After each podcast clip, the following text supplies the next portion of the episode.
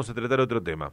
Me llamaba un oyente el día sábado, si no mal recuerdo, y me decía, ¿te diste cuenta, Gustavo, la cantidad de badenes que hay en la ciudad?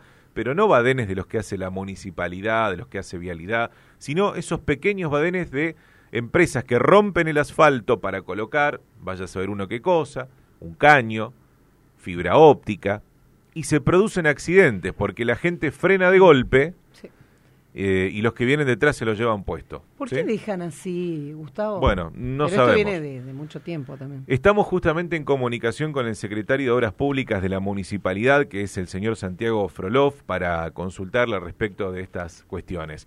Santiago, ¿cómo le va? Buen día. Buenos días, ¿cómo le va? Muy bien, muy bien.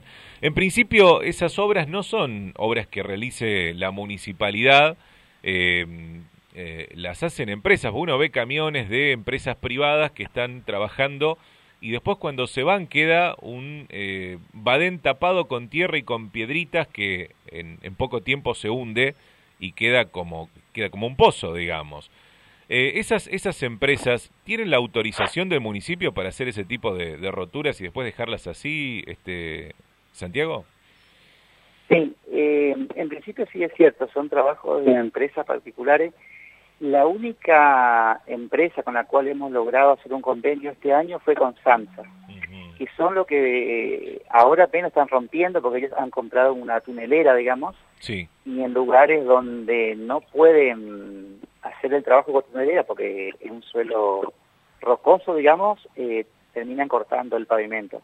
Estos casos puntualmente, que supongo debe ser, me están planteando la cuestión de la Avenida Urquiza y la Roque Pérez, que es eh, un trabajo de una empresa que está haciendo la, el trabajo de fibra óptica, digamos. Uh -huh.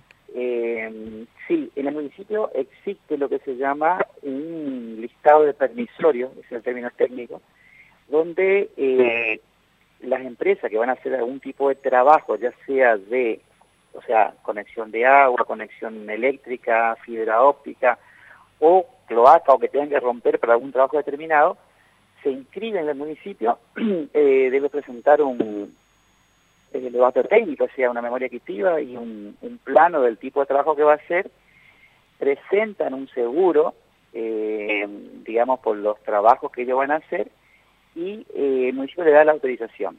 Realizan el, el trabajo eh, y nosotros les inspeccionamos el trabajo, en este caso puntual, voy a hablar con la empresa QTI, la que está haciendo un trabajo de fibra óptica, uh -huh. eh, se, le, se, lo ha intimado y reiterado oportunidades eh, por el tema del, del corte acá en las avenidas, tanto Urquiza como la Roque Pérez, y bueno, nos prometieron esta semana iban a hacer el trabajo de, de bacheo, uh -huh. pero sí, son, están autorizados, digamos, por el municipio, con uh -huh un seguro de, de caución por los daños.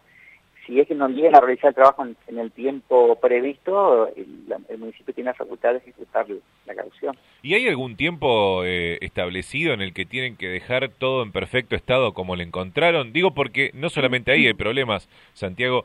Esta misma empresa eh, la he visto trabajando sobre la avenida Cabo de Hornos, casi Cocomarola, y han dejado eh, badenes hace dos meses atrás, más o menos, que están rotas las, las calles y, y, siguen estando así. Cada tanto vienen y le tiran un poquito de piedras y de tierra eh, arriba, pero insisto, en dos segundos, con los vehículos pesados que pasan, vuelve a quedar el, el, el, bache en ese eh, lugar, digamos. Recuerdo el trabajo, sí, de Cocomarola y Cabo creo que no es la misma empresa, la verdad, no, no, no estoy acordándome puntualmente ahora, pero sí nosotros estamos exigiendo, además, estamos por ejecutar algunas pólizas en este momento. Mm. Eh, y aclaro, reitero nuevamente que Constanza es la única empresa con la que tenemos un, un, convenio ahora, digamos, por los trabajos de corte. Nosotros reparamos los trabajos de bacheo que hace Sansa y después tenemos una forma de pago ya pactada en el, en el convenio, digamos, uh -huh. acuerdo de parte. Uh -huh. eh, en estos trabajos, eh, lo que estamos haciendo ahora es exigiéndole a las empresas y bueno, creo que en esta semana, la semana que viene, estaríamos resolviendo esta cuestión. Ojalá que O sí. por lo menos que lo dejen a nivel de que no quede el, digamos, el, el pozo o el badén, como usted bien lo dice, este, que golpea el auto cuando uno pasa por arriba. ¿no? Claro, eh, también están las roturas materiales, pero se han causado eh, accidentes. Yo he visto accidentes en esa de, en, en ese bache que han dejado en sobre la avenida Cabo de Hornos de motos, eh, de autos que paran de golpe, las motos que se lo llevan por delante y la gente que termina en el suelo y muy golpeado. O sea, daños materiales, pero también daños físicos a personas que se ven accidentadas por eh, empresas que no terminan de hacer su trabajo como corresponde, digamos, ¿no? Porque si uno rompe, eh, rápidamente tiene que arreglarlo y si no tiene la capacidad para hacerlo, tiene que pagarle el que sí la tiene, ¿o no? Así Sí, debería ser, digamos. Así es. Bueno, eh, Santiago, ojalá que eh, cumplan esto y si no, como dice usted, hay que ejecutarles las pólizas y lo termina haciendo el municipio, pero lo pagan las empresas que rompen. Sí, eso es. Correcto.